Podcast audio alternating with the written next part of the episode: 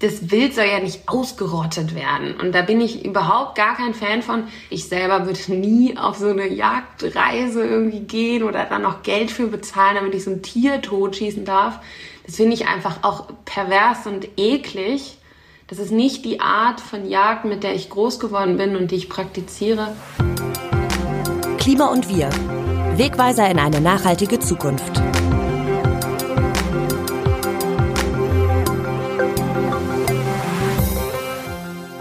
Über 400.000 Menschen in Deutschland besitzen einen Jagdschein.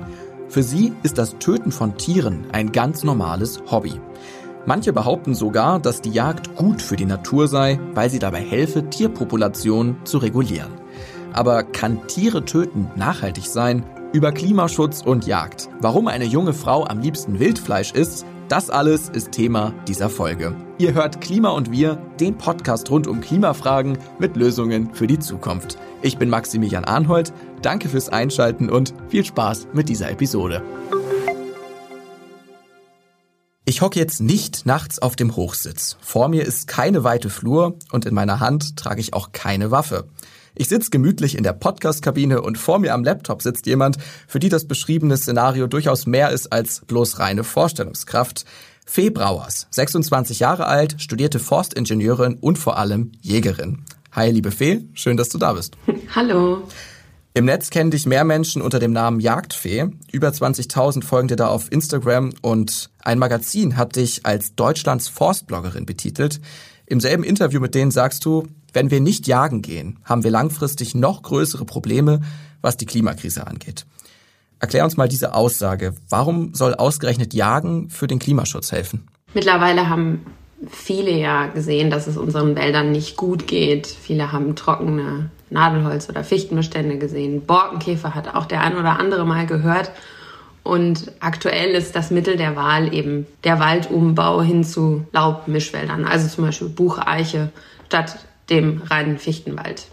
Das Problem ist aber, dass Rehe zum Beispiel besonders gerne eben diese klimastabileren Laubmischwälder oder Laubbäume fressen.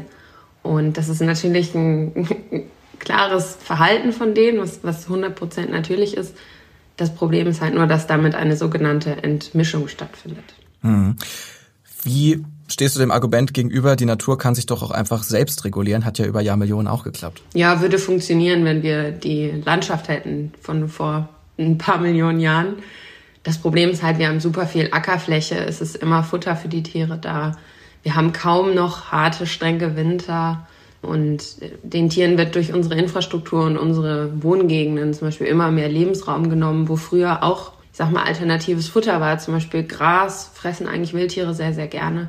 Nur auf welcher Wiese kann jetzt so ein Reh oder ein Hirsch noch in Ruhe fressen, auch über den Tag?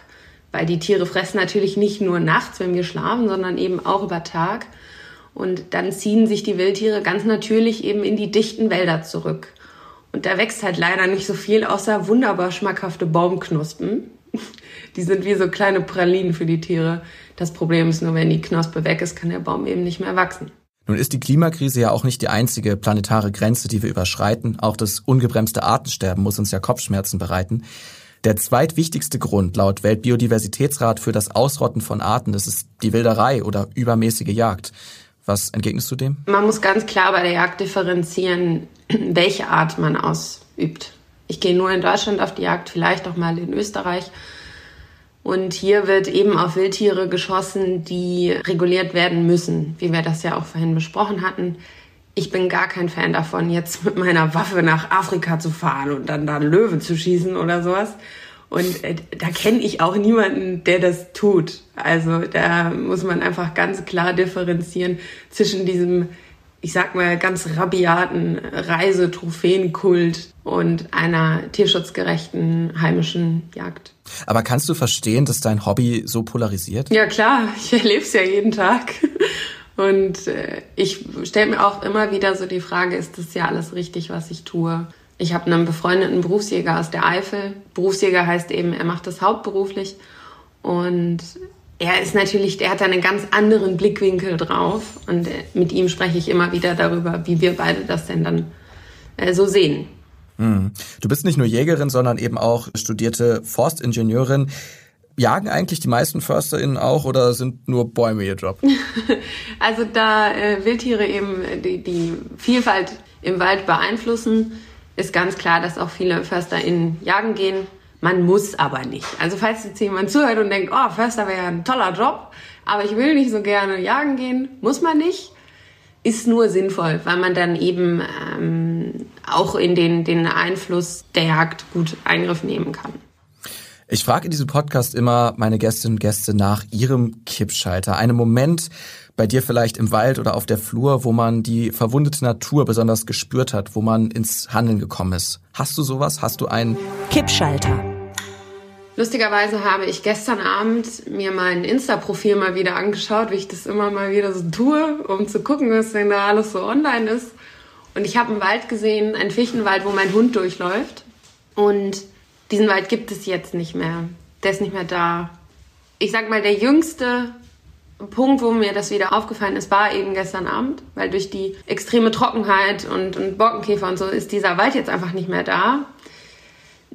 Ich sag mal, nicht der Kippschalter, sondern vielleicht die Kippwaage zuallererst war, als ich als Kind mal eine Doku über Eisbären gesehen habe. Und da konnte die Mama ihr Eisbärbaby nicht mehr versorgen weil ähm, das, das Eis nicht mehr vorhanden war auf dem Meer. Und dann ist dieses arme Eisbärbaby auf einer Scholle rumgedriftet und keiner wusste so richtig, ob die überhaupt noch was zu essen finden.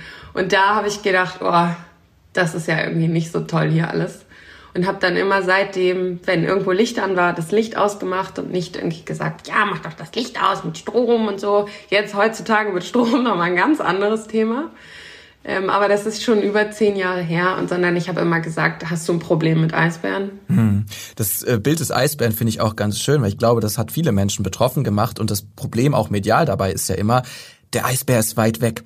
Der ist irgendwo auf einer Scholle, da wird wahrscheinlich keiner von uns irgendwie hinkommen, aber im deutschen Wald, da waren wir alle schon mal. Der ist direkt vor unserer Haustür und das geht eben vielen Menschen nahe, zu sehen, dass der deutsche Wald stirbt, dass ja, da ganz viel gerade kaputt geht.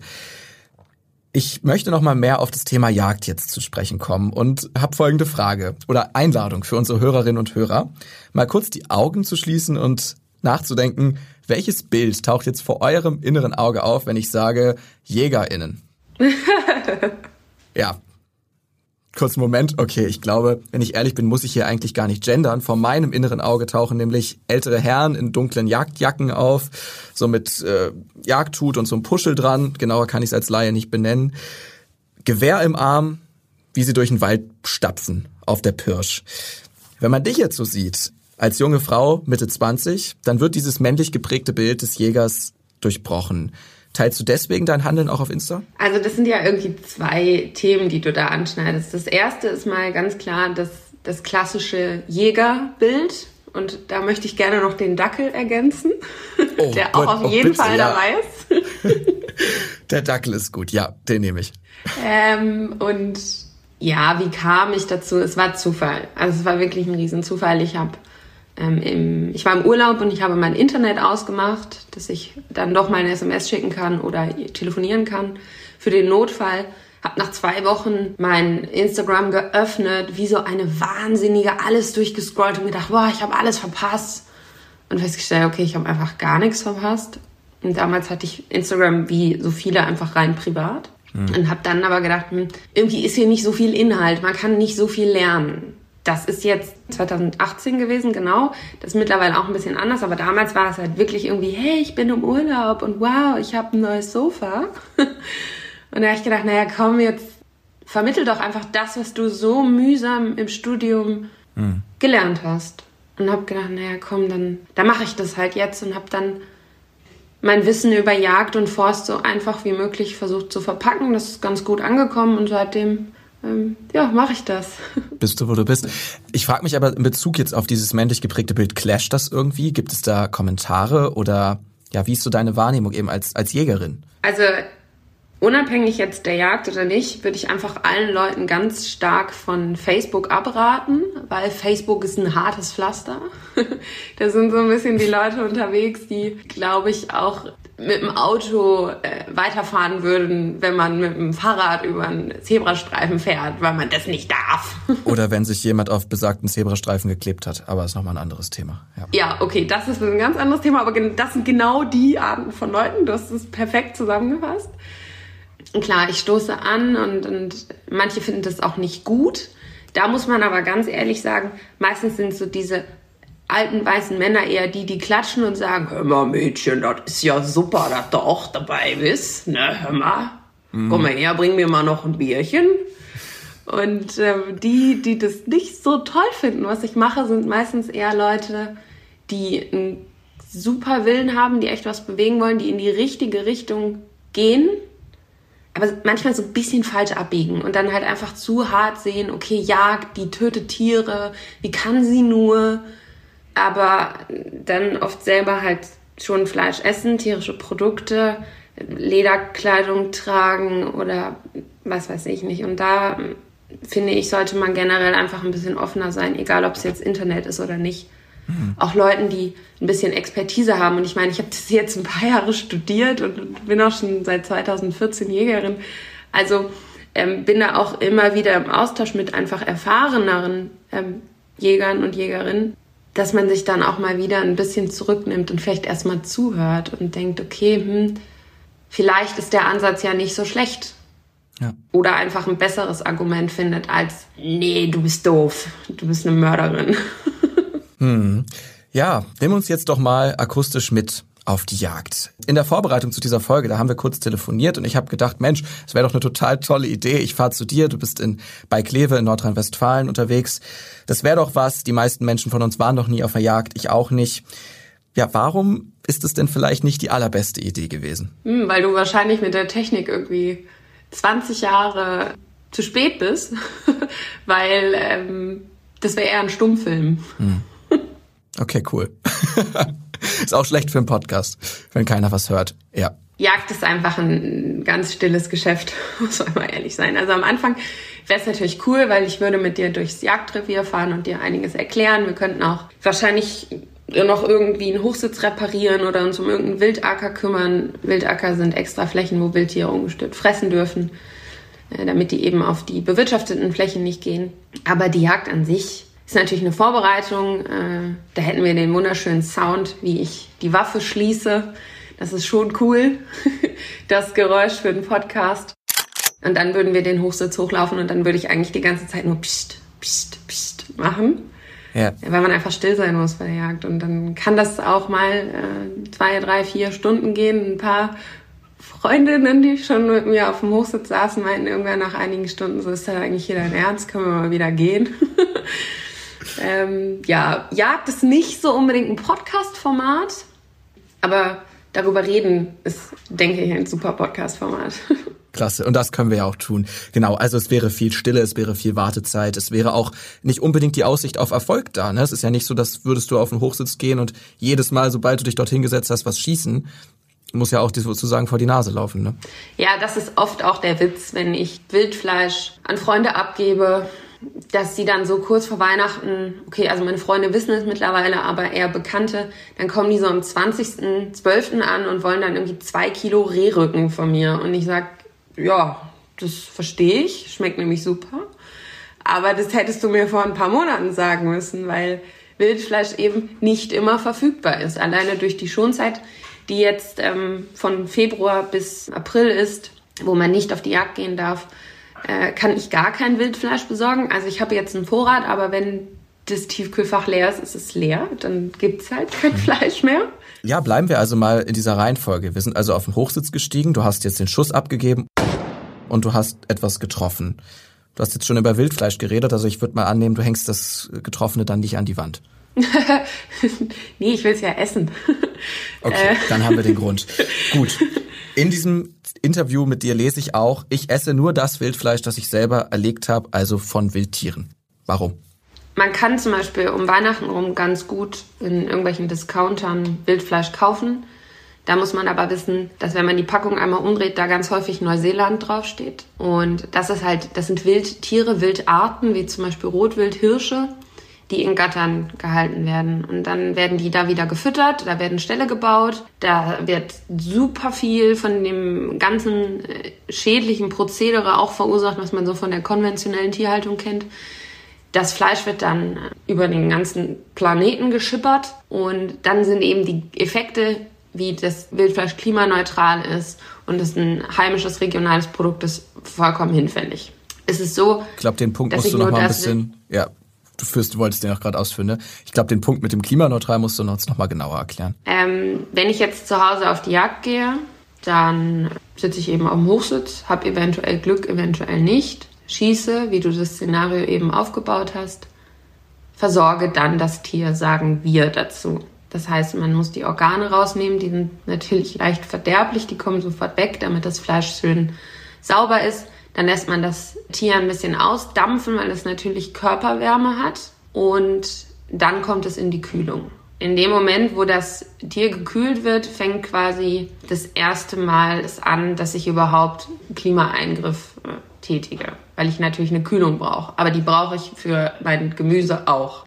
Klimaneutral ist Wildfleisch in dem Sinne, weil eben keine Ställe gebaut werden, weil ich kein Wasser brauche, das nicht im oder exportiert wird, kein Futter im oder exportiert wird und ich eben gar keine kontinentalen oder auch innereuropäischen Transferwege habe, sondern das ist von der Haustür direkt in die Kühlung und dann sind es auch meistens kurze Wege, wenn ich jetzt zum Beispiel in Hamburg Wildfleisch verkauft oder verschenkt habe, dann ist das Fleisch mit in meinem Koffer in der Deutschen Bahn sogar gereist.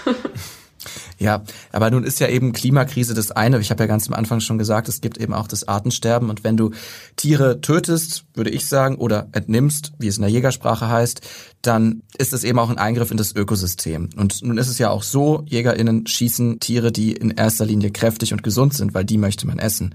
Also wie würdest du da sagen, kann man da einen Umgang mit finden? Also generell ist es so, dass wir natürlich jetzt nicht die vom Aussterben bedrohten Tiere schießen oder auch schießen dürfen, sondern es ist Aufs eben... Thema Wolf kommen wir auch noch mal zu sprechen gleich. Ja, Wolf, das ist, äh, das ist noch ein interessantes Thema. Mhm. Machen wir gleich. Die gängige Jagdpraxis bezieht sich eben auf Tiere, wo die Population so groß ist, dass sie reduziert werden muss. Und die Jagd hat, wie ich es am Anfang auch gesagt hatte, eben einen großen Einfluss zum Beispiel auf Waldstrukturen. Das heißt, wenn wir jagen, ist die Wahrscheinlichkeit höher, dass wir einen klimastabilen Laubmischwald haben. Und Laubmischwälder sind super artenreich. Also jetzt, man darf natürlich die, die Artenvielfalt nicht immer auf Wildschwein, Reh und Haselhuhn begrenzen, sondern man muss auch mal fair bleiben und dann zum Beispiel auch Insekten und Käferarten und sowas alles mit einbeziehen. Und da ist zum Beispiel erwiesen, dass in einem nachhaltig bewirtschafteten Wald die Artenvielfalt viel, viel höher ist als in irgendeinem stillgelegten Wald, wo weder gejagt noch Forstwirtschaft betrieben wird, weil da eben in unseren Breitenkreisen Buchenwälder sind und Buchenwälder sind einfach super artenarm, weil da stehen dicke Buchen und wer nicht. An dieser Stelle ein kurzer Einschub. Die Rede vom artenarmen Buchenwald kann ich so nicht stehen lassen. Ja, es stimmt. Nach umfangreichen Baumfällungen erhöht sich ohne Frage die Artenvielfalt, einfach weil mehr Licht auf den Waldboden fällt und andere Pflanzen mehr Platz haben.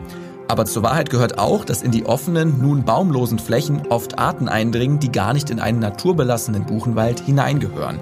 Und dass besonders ältere Buchenwälder sehr artenreich sind. Beispiele finden sich etwa im Hainich-Nationalpark oder auch im naturnah bewirtschafteten Lübecker Stadtwald. Kommen wir nochmal zurück aufs Thema Fleischessen. Ich habe im vergangenen Monat zum Veganuary hier eine Folge gemacht mit einem Veganer. Ähm, du isst Wildfleisch, isst du auch andere tierische Produkte oder Fleisch? Nein. Also wenn ich bei meiner Großmutter bin und es gibt ein Stück Kuchen, dann weiß ich, da ist Butter, Eier und Milch drin, dann esse ich das, weil ich weiß, der Kuchen ist sehr gut und ich möchte mich nicht mit meiner Großmutter anlegen. Aber vegan und Veganuary und sowas unterstütze ich alles auch total. Äh, und ich habe für mich eben die Kombination aus vegan und wild gemacht und habe das Ganze dann Vilgan mhm. genannt. Also wild und vegan. Wild und vegan, vegan, okay. Du bist ja auch, was das angeht, familiär vorbelastet, muss man sagen. Dein Vater hat eine Metzgerei, die auch schon sehr lange besteht. Dein Vater ist selber Jäger. Nur Das wirft für mich alles die Frage auf, wie praktikabel ist denn vegan für die Breite der Gesellschaft? Also Tatsache ist natürlich, dass wir nicht so viel Wildfleisch haben, wie wir an konventionellem Fleisch produzieren können. Das ist aber auch gut so, denn wir sollten gar nicht so viel Fleisch produzieren. Und ich adressiere mit dem Vorschlag der veganen Ernährung ja eigentlich nur die Leute, die sagen, okay, mir ist das generell wichtig, dass ich mich sehr gesund ernähre, dass ich mich klimaneutral oder klimafreundlich ernähre. Und da habe ich mal als Beispielrechnung die Personen genommen, die sich laut Bundesstatistik biologisch ernähren, also die Bioprodukte kaufen. So. Da muss ich natürlich mich jetzt auf die Zahl vom, vom Amt da beziehen. Das sind 2,4 Prozent der Deutschen. Und wenn diese 2,4 Prozent, die jetzt Biofleisch konsumieren, Wildfleisch essen würden, dann wären das ungefähr 390 Gramm pro Woche. Und das ist ein Steak, einmal Bolle und noch ein bisschen Schinken morgens am Wochenende. Und das ist auch so die Menge an Fleisch, die ich selber esse. Nachgehakt. Die Nachfrage nach Biofleisch wächst. Im Corona-Jahr 2021 um ganze 20 Prozent. Fee hat aber recht. Bei Fleisch ist der Bioanteil in Deutschland noch gering. 2021 lag er bei Biogeflügel bei etwa 2,6 Prozent, bei Rotfleisch, also Schwein, Rind, Lamm, Schaf und Kalb, mit 3,6 Prozent immerhin etwas höher. Allerdings, die Nachfrage nach Biofleisch überschritt im vorvergangenen Jahr bei allen Produktgruppen bei weitem das Angebot. Biofleisch hätte am Markt also noch stärker zulegen können. 2021 mussten sogar Bioschweine und Biorindfleisch aus Nachbarländern importiert werden, auch weil hierzulande immer noch zu wenige Landwirtinnen in der Tierhaltung auf Bio umstellen. Das bedeutet, wenn man jetzt zum Beispiel mal sagt, okay, an Weihnachten gönnen wir uns jetzt mal was Schönes, da sind wir auch bereit, mal mehr Geld auszugeben, da sage ich einfach nur, okay, dann muss es vielleicht nicht der Rinderbraten sein oder das Schweinefilet, sondern man kann auch einen Rothirschbraten machen oder Wildschweinländchen braten. So. Also für die breite Masse würde ich sagen, probiert's mal aus. Es schmeckt viel besser, als ihr denkt. Und ähm, ja, für alle anderen würde ich sagen, es ist schon eher eine Art äh, Inspiration. Und wenn man die Möglichkeit und den Kontakt hat, gerne mal ausprobieren. Aber ich weiß durchaus, dass das nicht die Rettung äh, der gesamten Welternährung ist. Hm. Von selber Essen mal zu einem, der sich sein Essen selber jagt. Wir haben eben den Wolf schon mal ganz kurz angekratzt. Ja, wie stehst du als Jägerin diesem hochemotionalen und immer wieder für Aufregung sorgenden Thema gegenüber? Was ist deine Haltung? Der Wolf ist ein Tier, ein Wildtier, wie so viele andere auf diesem Planeten. Und ich habe generell keine Für- oder Gegenmeinung zu Tieren ich habe schon manchmal eine ziemlich klare Meinung gegenüber Menschen, weil die ihr Handeln ethisch hinterfragen können und sollten. Bei Tieren bin ich da jetzt gar nicht so. Ich bin auch generell immer Team Tier und letztens habe ich so einen Kriegsfilm geschaut und da sind ganz viele Menschen gestorben. Das war wirklich ein tragischer, aber auch leider sehr guter Film, also gut vom, vom Film her. Und dann ist da ein Pferd nicht gerettet worden und ich bin komplett ausgeflippt. So, ähm, der Wolf ist eine Wildart, die ausgerottet wurde. Und damals wurde sie aus ähm, einem, ich sag mal, guten Grund äh, getötet oder ausgerottet, weil einfach es ein sehr großes Gefahrenpotenzial für die Menschen damals gab. Jetzt muss man mal ganz ehrlich sein, wir wohnen der überwiegende Teil, der ähm, sehr privilegierte und glückliche Teil in Häusern, in Wohnungen, sind sicher. Wir haben oft irgendwie Zäune um unsere Häuser drumherum, sind also tendenziell sehr sicher vor Wildtieren. Und dann sollte man eine generelle Abneigung dem Tier gegenüber hinterfragen. Ganz klar ist aber auch, dass ein Wolf extrem in die Tierwelt eingreift. Und da meine ich jetzt weniger die Wildtiere als die Haustiere. Ich war letztes Jahr einen Monat im Wallis in der Schweiz bei einer Schäferfamilie und nebenan beim Schäfer sind drei Schafe vom Wolf gerissen worden. Und das war erstens sehr tragisch und grauenvoll, das anzuschauen. Und zweitens ist es für ihn auch einfach wirklich ein existenzielles Problem, weil er ähm, eben auf dem Schaden, in dem Sinne ist es für ihn ja ein Schaden, komplett alleine sitzen bleibt. Der Wolf siedelt sich jetzt seit einigen Jahren wieder bei uns an. Ich glaube, man muss das Ganze einfach beobachten und schauen, wie man für alle Menschen einen guten Deal findet. Das heißt, wenn wir sagen, der Wolf bleibt hier, der gehört hierhin, er ist ein Wildtier, er hat die vollkommene Daseinsberechtigung, da muss man darüber nachdenken, wie man den Leuten hilft, die eben dann einen extremen Schaden dadurch nehmen. Und auch da geht es ja letztlich um Profite. Ne? Also der Schäfer, natürlich, ich will niemandem unterstellen, dass man nicht traurig ist um den Riss dieser Tiere, klar. Aber im Endeffekt verliert dieser Schäfer erstmal Profite, nämlich Geld, weil dieses Schaf wäre ja am Ende auch wieder für die kommerzielle Nutzung, Fleischkonsum ähm, draufgegangen. Insofern. Im Wallis war es jetzt eher so ein bisschen, ähm, da geht es eher darum, dass es sehr, sehr alte Rassen sind, die auch durch Kulturförderprogramme laufen. Ähm, klar, es ist am Ende immer irgendwie Geld, aber wir stehen auch jeden Tag auf, um am Ende Geld zu haben. Also da finde ich, darf man nicht zu hart den Leuten gegenüber sein, wo man jetzt sagt, ja, du hast halt dann vielleicht ein so und so wertvolles Schaf verloren und deshalb diesen oder jenen finanziellen Schaden gehabt und deswegen bist du ein schlechter Mensch, lass doch mal den Wolf in Ruhe. Mhm. Ähm, ist der Wolf eine Bedrohung für JägerInnen? Vollkommener Quatsch. Also wenn du schon mal ein Wildschwein in einem Tierpark gesehen hast und du schon mal die Zähne gesehen hast, dann weißt du, warum so ein Wolf lieber ein Reh reißt als eine Wildsau. Und Wölfe gehen eigentlich gar nicht an, an Wildschweine dran. Also in Deutschland ist äh, der Anteil der vom Wolf gerissenen Wildschweine nichtig. Aber Wildschweine verursachen eben den meisten Schaden. Jetzt zum Beispiel an der Landwirtschaft. Das heißt, den Jäger, die Jägerin braucht es spätestens bei der Wildschweinbewirtschaftung wieder. Und zweitens ist es ja, wie ich am Anfang gesagt hatte, so, dass wir eine übermäßige Population reglementieren möchten. Ich sehe den Wolf dann eher als Mithilfe. Alles klar. Das ist jetzt hier alles ein sehr differenziertes Bild, aber es gibt natürlich auch eben die Realität, dass JägerInnen von Bestandsregulierung predigen und dann fahren sie irgendwie in die Wälder Rumäniens, um dolle Sachen zu schießen oder wollen den Biber vom Grundstück holen. Ich habe noch nie gehört, dass ein Jäger einen Biber schießt. Oder ist das ein Wortwitz, oder wie? Ja, das war jetzt natürlich ein bisschen überspitzt formuliert, aber es ist ja einfach die Frage, ob das passiert, ob du das wahrnimmst, dass Leute da einfach auch über die Stränge schlagen und sagen, okay, wir hatten das Thema Trophäen am Anfang. Man muss ja nicht gleich bis nach Afrika dafür, ne? Also so ein großer Rothirsch mit einem weiten Geweiß ist auch eine Form von Trophäe. Absolut, gebe ich dir total recht. Diese Person gibt es. Aber da würde ich einfach mal die entspannte Prophezeiung geben, dass man noch so 10 bis 20 Jahre warten muss, weil dann sind die einfach nicht mehr da. Aber die Rothirsche schon noch. Ja, und das ist auch gut so. Ähm, das Wild soll ja nicht ausgerottet werden. Und da bin ich überhaupt gar kein Fan von.